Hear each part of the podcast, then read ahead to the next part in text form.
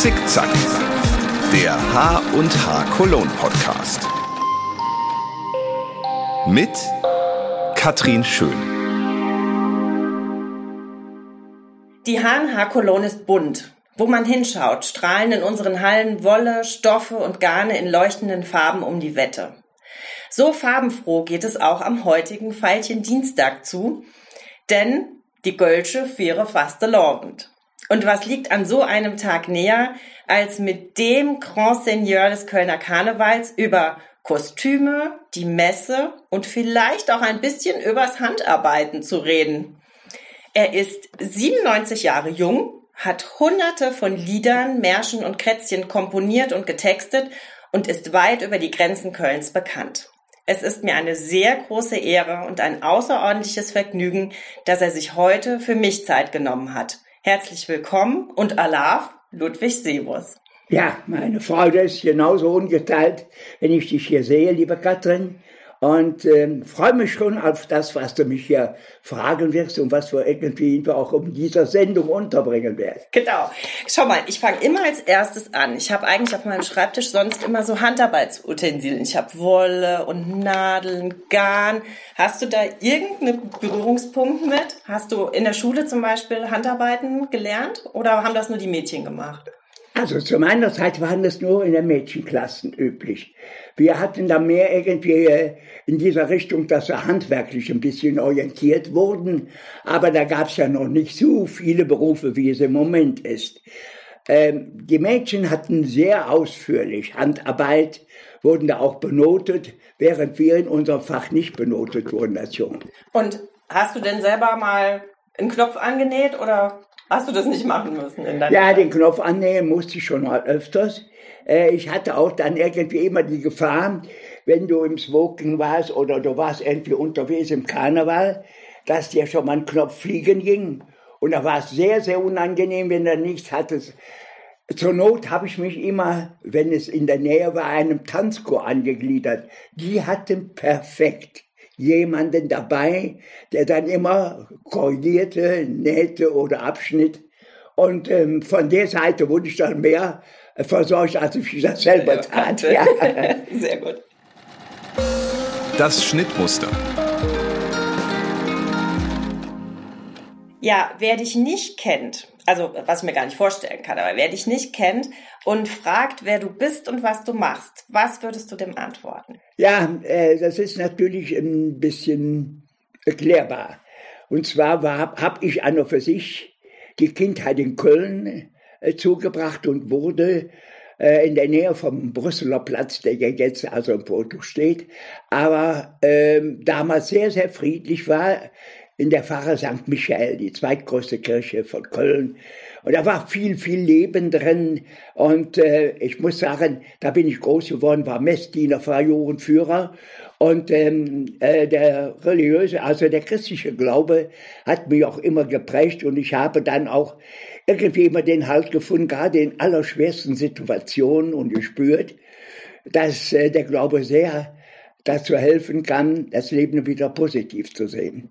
Mhm. Ich habe dann äh, nach meiner Schulzeit die Ausbildung als Industriekaufmann bei Lanz vorgenommen. Lanz war damals die älteste Landmaschinenfirma der Welt. Der Lanz Bulldog ist noch vielen Leuten als Begriff in Erinnerung. Er läuft auch noch in ganz Russland darum. Der ist also nicht kaputt zu kriegen. Ein Einzylinder, der sozusagen mit Rohöl arbeitete und äh, dementsprechend einzusetzen war. Und äh, da habe ich dann natürlich zweieinhalb Jahre, ein halbes Jahr, drei sollte ich lernen, ein halbes Jahr haben sie mir geschenkt und äh, konnte dann schon mit 17,5 Jahren meine Prüfung ablegen und war da Industriekaufmann. Das war sozusagen die ordentliche Seite.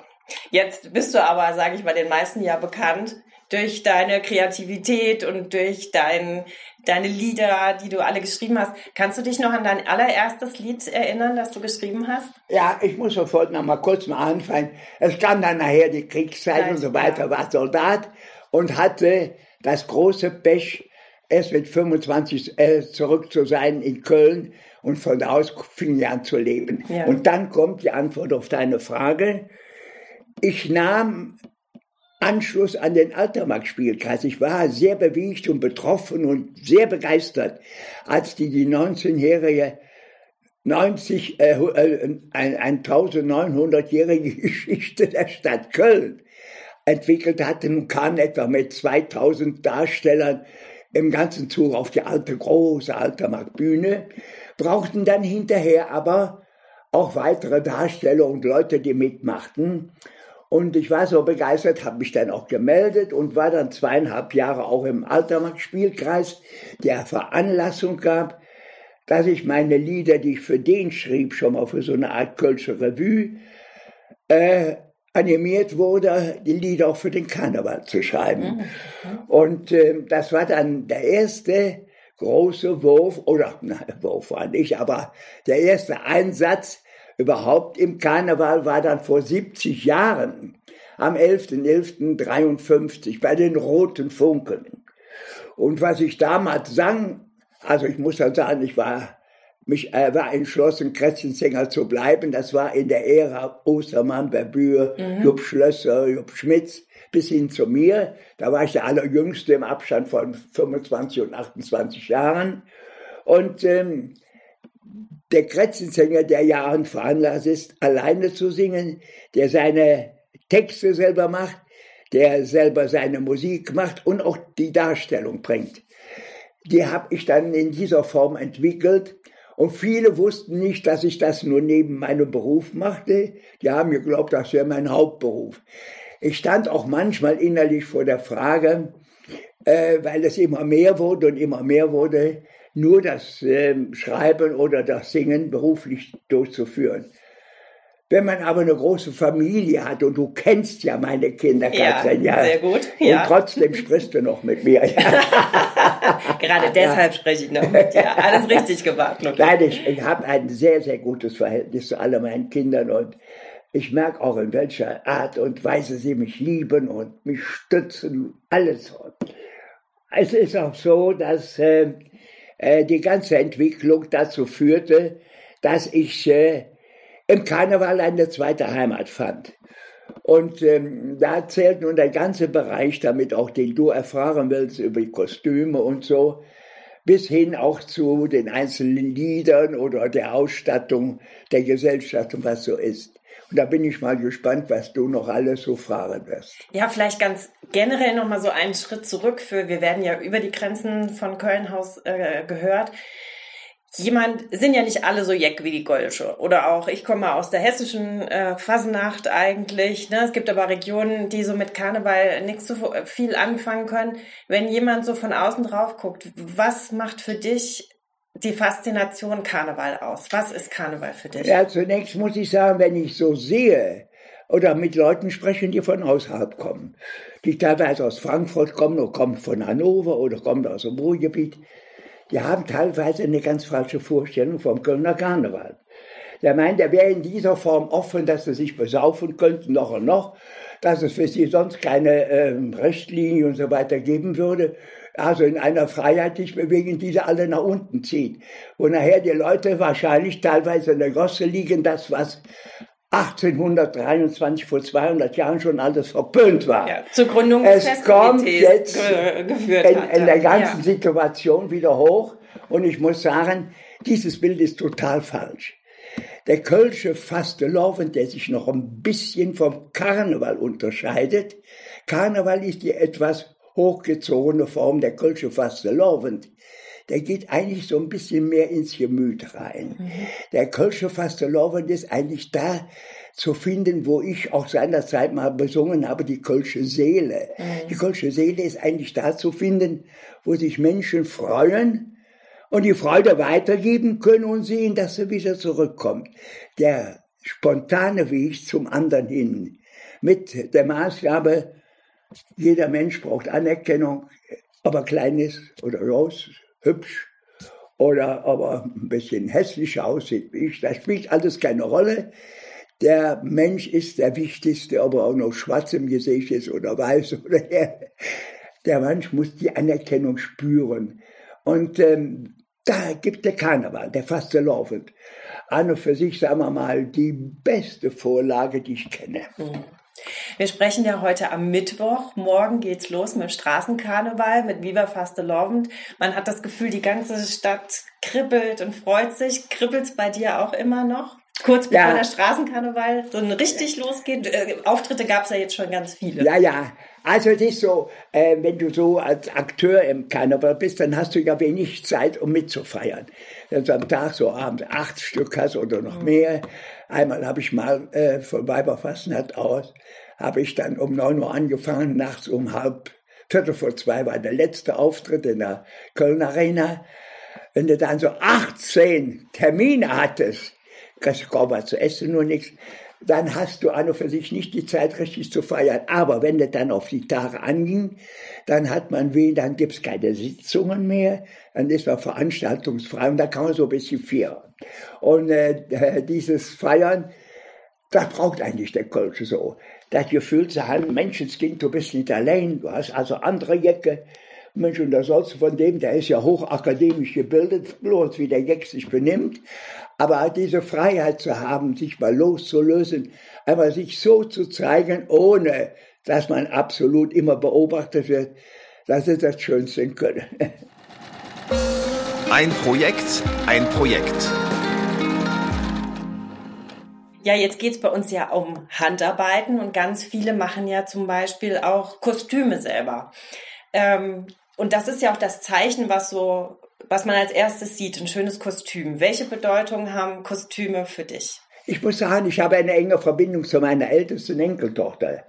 Die Eva, die selber mal Tanz Marie viele Jahre bei der Altstädter war, mit ihrem Mann damals, der auch Tanzoffizier, die haben sich da kennengelernt. Heute eine nette Familie mit zwei Mädchen, die auch schon wieder im Karneval drin sind, in Tanzkurs, in den Kindertanzkurs. Die macht viel in dieser Richtung. Die entwickelt alles und ich muss sagen, allein ihr letztes Kostüm, da hat sie sich als Gertrud der Weltenbummler gemacht. Ja. Und meine Tochter Ulla, mit der du ja befreundet bist, die hat sich als, als Züberlein. Nun haben die nicht die Kostüme allein angehabt, die haben noch die Manieren angenommen. Ja. Sehr schön. Nein, es äh, ist an und für sich so, dass ich ähm, in der Familie, in der erweiterten Familie als Kind auch jemand hatte, der schneiderisch sehr begabt war. Und äh, die hatten dann äh, keine großen Vorlagen. Und ich weiß, ich wurde immer Clown, krieg dann immer die Butz verlängert, musste aber immer bleiben, obwohl ich als Kind immer so den Drang hatte, Mexikaner oder Indianer oder sowas zu werden. Das war für mich eine großartige Vorstellung. Ich liebte diese Sphäre da. Und äh, meine Schwester war ähnlich geartet. Die ist etwa zweieinhalb, drei Jahre jünger als ich.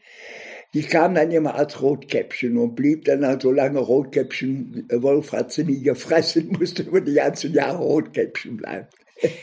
Du hast ja jetzt ähm, die Nachkriegszeit noch ganz intensiv äh, miterlebt. Wie war es denn da mit Kostümen? Weißt du noch, was da modern war? Also das, was du gerade gesagt hast, Rotkäppchen, Clown. Was waren so da die Kostüme, die damals in waren? Ja, also als, als ich 50 den ersten Karneval zu 1950 erlebte, waren viele Menschen noch mehr in Zivil. Aber ein Teil der war so ulkig teilweise angezogen, die kamen als Nachtgespenst. Oder der eine kam dann irgendwie als, als, da kam eine Frau dann, die kam in die Klamotten ihres verstorbenen Mannes, der dick und, äh, und, und breit war. Und die Hose, die, die läpperte so rum. Äh, dann kam viel als Dünnes oder als Schäl. Ja. Das waren an und für sich klassische Sachen. Oder sie kommen irgendwie als Alemann oder so. Oder Charlie Chaplin habe ich auch ein paar Mal dann gesehen. Da waren mindestens äh, in meiner Erinnerung 1950 vor dem Krieg, äh, vor dem Zug, die dahergingen, mindestens vier, die als Charlie Chaplin gaben, ja. aber äh, immer wieder aufgefallen sind. Ja. Und ähm, in dieser Richtung waren an und für sich, sagen wir mal, die Kostüme ein bisschen mehr in der alten historischen Art zu finden, auch wie die Kölschen Originale damals waren. Ja. Einer als Aujels Palm oder äh, deine Schmitze Billa, weißt du, in dieser Richtung. Ja. War man kreativer, weil man weniger hatte? Oder kann man das so nicht sagen? Ja, ich denke schon, dass die Leute also erstmal nicht so viel Geld hatten, um neue Kostüme zu entwickeln. Und dann kam auch noch die Bremse. Man hatte ja doch den Krieg noch so ein bisschen in die Knochen. Und äh, die Freude kam erst so langsam hoch. Man muss ja bedenken, die ganzen Erfahrungen, die die Menschen hier in Köln gemacht haben. Meisten mussten ja draußen dann evakuiert werden. Aber sie hatte ja vorher, genau wie ich auch als Kind, die ganzen Bombennächte mitgemacht und allem. Das kann man nicht so direkt von heute auf morgen abtun. Das brauchte seine Zeit. Und das zeigte sich auch in der Freiheit der Kostümierung. Mhm. Das heißt, die Leute wurden dann auch mutiger dann so von ja, ja, dann in den 60ern und 70ern und bunter und. Man dachte dann wieder positiver. Mhm. Man wusste also, die Zeit, die voransteht, liegt in unseren Händen. Wir können sie gestalten. Das, was hinter uns war, das Schlimmste, Besseres, Schlimmeres konnte man nicht erfahren. Aber aus dieser Haltung heraus hat sich der Kerl auch die Kostüme entwickelt. Und dann kam natürlich Folgendes dazu. Ähm, auch in den Liedern wurde mehr an und für sich dazu animiert, mehr in die Breite zu gehen. Und ich kann mich erinnern, der Durchbruch kam eigentlich Ende der 70er, Anfang der 80er Jahre, dass nicht nur auf den Gesellschaften hoch vornehmen das ja. Publikum einfand. War ja noch viel im also Abendkleid ich, und ich bin ja. in meiner Aktion ja. als äh, immer im Smoking gekommen, hatte mal einen dunkelblauen, dann hatte ich einen schwarzen, und dann hatte ich einen grauen, dann hatte ich mal so eine Art silberartig, und naja, aber immer im Smoking. Und ich weiß, dass die Damen in großer Robe kamen, sehr elegant, so als wenn sie in eine Gala in der Oper gingen. So ungefähr gingen die in die, in die Sitzungen. Die Herren im Smoking oder Frack. Ja, da kam die Hochvornehm dahin und da liegt auch die Erklärung, weshalb ich jedes Jahr immer ein Walzerlied schrieb, ein Schunkellied. Wenn dann die vornehmen Menschen nebeneinander sitzen, ist ja etwa so eine kleine Wand dazwischen. Wenn ich die aber zum Animieren kriegte und haben sich eingehakt beim Schunkeln, da war der körperliche Kontakt da. Und je nachdem, wie ähm, das dann war, hatte man einen viel, viel besseren Kontakt, der den Abend dann erleuchtete und aufbaute und die Leute hatten Spaß, dass sie an und für sich jemand kennengelernt haben, die auch so lustig ist. Ludwig, eine perfekte Überleitung. Die H&H Cologne und ich. Also die Handarbeitsmesse ist wahrscheinlich ja nicht so deine, aber in unseren Messeseelen bist du ja auch oft aufgetreten in der, in der Messe. Und es gab äh, 2019 eine Ausstellung zu deinen Ehren. Und schau mal, was ich hier noch gefunden habe. Ich habe es damals fotografiert. Und zwar hattest du eine Rechnung über 67 Mark. Ja, ja, ja. Weil du die Leute aufgefordert hast, mit Schlüsseln und Besteck gegen die Weingläser zu hauen und dann hat man dir 100 Weingläser zu 67 Pfennig in Rechnung ja, ja. gestellt, weil du das, das heißt, du hast den Saal schon auch aufgemischt, wenn du ja, wolltest. Also ich muss Folgendes sagen, Katrin, als ich das Lied schrieb, da war die Domöffnung gerade da. Man muss ja bedenken, der Dom war ja auch zerstört, vielfach zerstört. Und da wurde die Vierung wieder geöffnet, ja. das große Schiff. Und da war der Dom wieder ganz. Und dann schrieb ich ein, ähm, wandert der Kapiter mit dem Bömmel schlägt, jedes Glockepitter Mensche bim bam mit. Der Petrus im Himmel rief sich der Häng und Tanz und ruft bei dem Gebimmel, der Dom ist wieder ganz.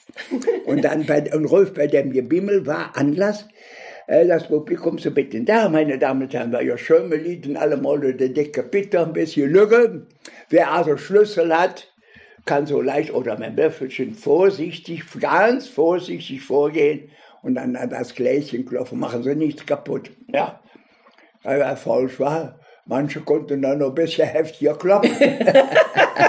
und dann hat der Schlenter mir die Rechnung gemacht mit sieben, äh, für über 67 Mark. Vielleicht, das war 1957, da waren 67 Mark ja auch Ich war sehr aber, viel ja, Geld, sieben, ne? da war das sehr, sehr viel wert, das kann man heute sagen.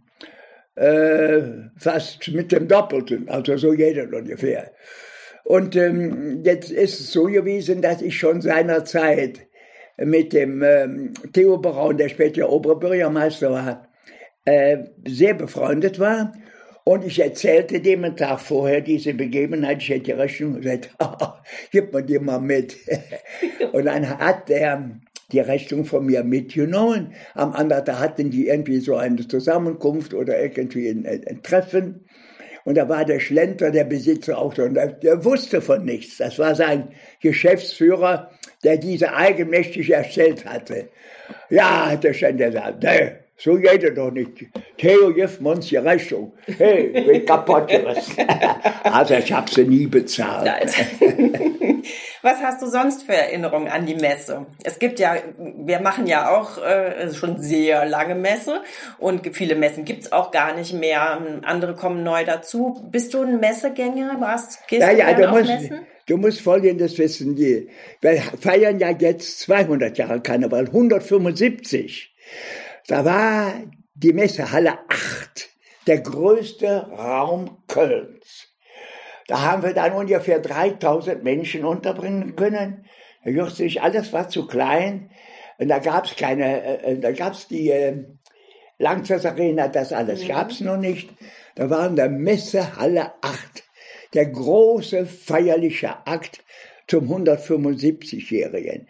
Und ich kann mich erinnern, da habe ich dann seinerzeit dieses Lied auch gesungen, wir halten es mit den Römern, die waren gar nicht dumm, sie blieben in Kolonia und wussten auch warum.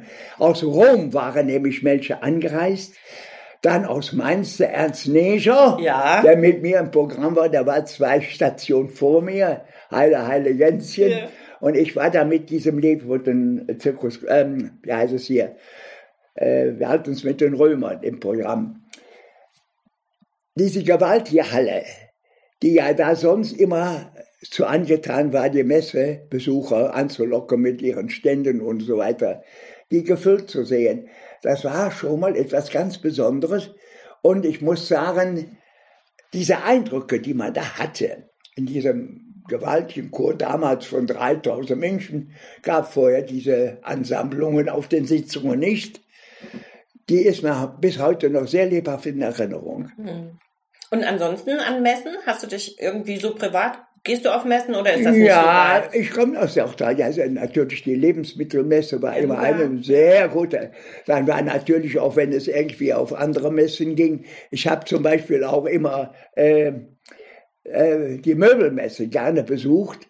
Die war ja auch in der Karnevalszeit. Ja, gab es auch immer auch eine ja. Möbelmessparty. Und äh, ja. ich muss sagen, und äh, ab und zu muss ich auch sehen, dass man da nicht in so ein Bett reinflog, was endlich Ja, nein, also ähm, es ist natürlich so, wir haben in der Messehalle insbesondere, was meine Tätigkeit angeht, über die große äh, Landmaschinenschau, weißt du, DNRG, habe ich die meisten Kontakte. Da musste ich in allen Städten, wo wir da äh, die Messe hielten, musste ich auch anwesend sein.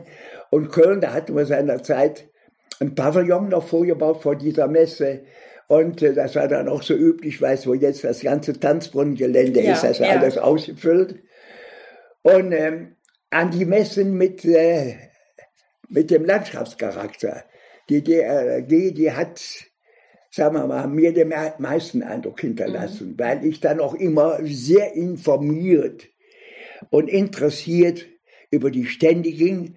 Wo geht man ja sonst, wenn man, äh, sagen wir mal, die Dinge nur einladenderweise genießt, ja. oberflächlich die schönsten Dinge sieht und so weiter.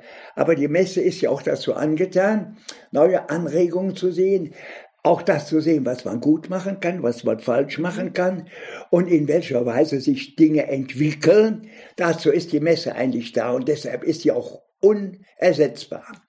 Das hören wir als Messemacher natürlich total gerne. Laufmaschen und Auftrennen.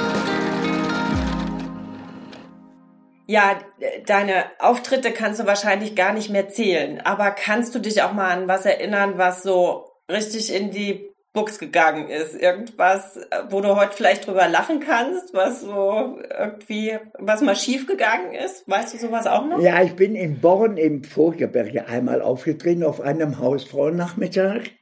Und wo ich hier Nadel und Zwirn hier sehe, kommt mir dieses Übel hoch. Ähm, ich stieg aus dem Wagen aus und mir platzte hinten die Naht der Hose. Okay. Also es war dann noch so ein Stückchen, Gott sei Dank hatte ich äh, eine weiße Hose an, die in Ordnung war. Nein, und dann, mit dem, und dann habe ich gesagt, ja, mein, so kannst du nicht auftreten. Ja, so, du kannst das nicht. Was wolltest du machen? Und dann bin ich einfach hingegangen, habe meinen Mantel angezogen und habe gesagt, meine lieben Damen, Sie werden ja als Hausfrau, wo Sie auch mit Nadel und Zwirn zu tun haben, wissen, wie schwer das ist, wenn Sie irgendwie ein länger Loch zu flicken haben. ich bin ja ausgeschieden vor lauter Angst und äh, Nervosität ist mir der Butz geplatzt. Und da fing natürlich an zu leicht sagen, Sie können das auch feststellen, da ist der Mantel hochgenommen und habe mich dann rumgedreht und gesagt, sag ich, und aus dem Grunde War aber perfekt auf einer Mädchensitzung. Ja, und, und, und, deshalb, meine lieben äh, Damen, frage ich Sie so charmant anhalte oder soll ich auch der ganze Ostdreck? ja, das ist also, also das war nur für sich, sagen wir, eine peinliche Situation. Ne?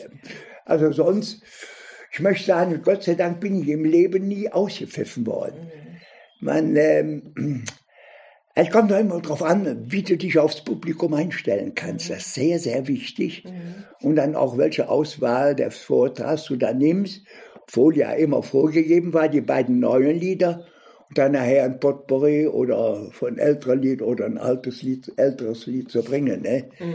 Und die waren kürzer, die Vorträge, alle. Ob sie in der Bütt waren, als Tanzchor oder als äh, Kätzchensänger. Sie liefen alle auf 15 Minuten aus. Heute hast du manchmal Gruppen, die auch kostenaufwendig sind, die man dann auch länger beschäftigt, die dann über eine halbe Stunde und so weiter.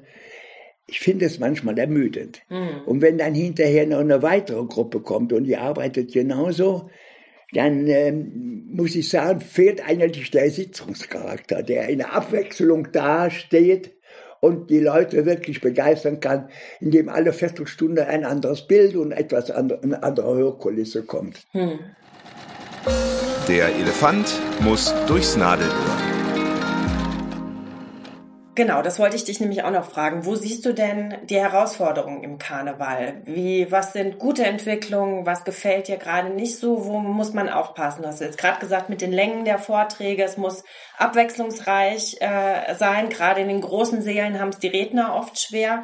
Was denkst du, wo sind die Herausforderungen? Ja, ich sehe die Herausforderung einmal in der Richtung, sagen wir mal, äh, als die Kostüme mehr, äh, mehrheitlich äh, ankamen und die, heute gibt es ja nur noch maskierte Jecken in den Sitzungen, da wurde auch eine gewisse Lockerung da.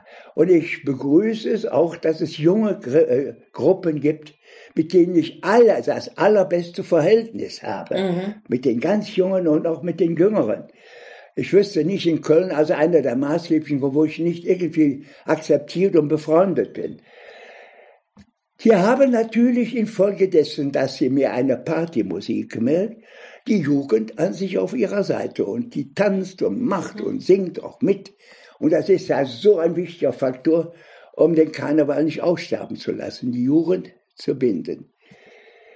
Ich habe natürlich wohl die große Bedenken, die Disziplin insbesondere ist nicht mehr sehr groß. Wenn dann anschließend ein Vortrag kommt, der rohe Bedarf, dann dürfte es eigentlich nicht sehen, dass der Vortragende manchmal unterbrechen muss, weil es zu laut wird. Mhm. Man müsste dann mit viel mehr Anständigung, An, äh, Anerkennung und Respekt vorgehen und äh, dann rauschen können. Früher war es so, da war die Beschallung noch nicht so exakt wie mhm. jetzt. Ich weiß, zu Anfang meiner Zeit kamen noch Leute aus dem Saal hoch, stellten sich ähnlich wie das ist bei den jungen Gruppen, wenn sie jetzt tanzen wollen, um das Mikro, um die Bühne herum und haben dann mit mir gesungen, sind dann anschließend wieder auf ihren Platz gegangen. Mhm.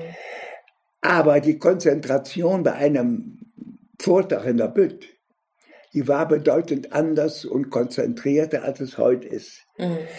Ich äh, sehe auch da einen Fehler drin. Man kann heute die Beschallung im Saal so hoch fahren, dass sich alles noch anschreien kann und dann übertönt das immer noch. Es dürfte aber nicht der Fall sein, es müsste zurückgehen. Ich darf für meine Person allerdings in Anspruch nehmen, Ich habe noch nie um Ruhe gebeten.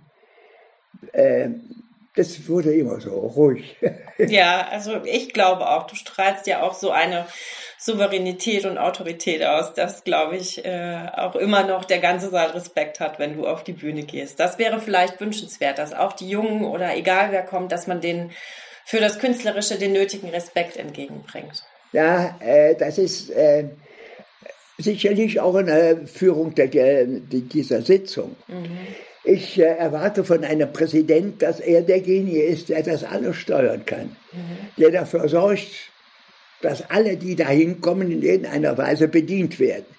Die Mittleren, die Jüngeren, die Älteren, diejenigen, die tanzen wollen oder mehr nur auf Partymusik ja. oder die also an und für sich das andere Lied gut mögen oder auch hören wollen, ähm, was sich aus der Bütt, leider Gottes, das muss ich anmerken, nicht mehr zu finden ist. Das ist sehr, sehr, sehr schade. Die Bütt hört eigentlich zum Fastelovend und zu jeder kölschen Sitzung, sollte sich da wirklich überlegen, ob man das nicht ändert. Und ähm, dann auch die Tanzkurs, mhm. die ja mit einem Wahnsinnseifer das ganze Jahr trainieren. Zweimal die Woche. Immer wieder. Und Höchstleistungen bringen. Wobei mir manchmal bange ist, wenn ich sehe, in welcher Akrobatik die sich bewegen, denke ich, hoffentlich geht das alles gut. Ja, je nachdem, ja. wenn die Decken nicht so hoch ist, hat man manchmal Angst, die kommen nicht mehr runter, so hoch springen sie unter ja. die Bühne. Ne? Du warst doch im Tanzchor, nicht? Oder? Nein, ich, also ich bin äh, aus der Rednerfraktion. Also im hessischen Karneval, ich habe immer Büttenreden geschrieben und selber Büttenreden vorgetragen. Aha. Also, aber ich habe auf der Bühne schon alles gemacht. Ja, hast du dann äh, be äh, bestimmte Typen bevorzugt, als auf der, in der Bütt warst? In der Bütt, ich habe immer ähm, so ein bisschen politische Reden gemacht und auch in der Kombination mit äh, Musik. Also ähm, immer also, so, dass ja. so ein bisschen wie der Bernd Stelter das ah. jetzt mit der Gitarre macht. Ah, ja, ja. So ein bisschen habe ich du das. Du spielst dann, auch Gitarre, nicht? Nein, bei mir kamen dann die Titel, ich habe mir dann die aktuellen Titel rausgesucht und die Pointe kam dann sozusagen vom, vom Band. Band ah, so das, das war's. Ja, war äh, ich habe leider durch die Gefangenschaft so einige Menge, die mich sehr, sehr hindern, vernünftig Gitarre zu spielen.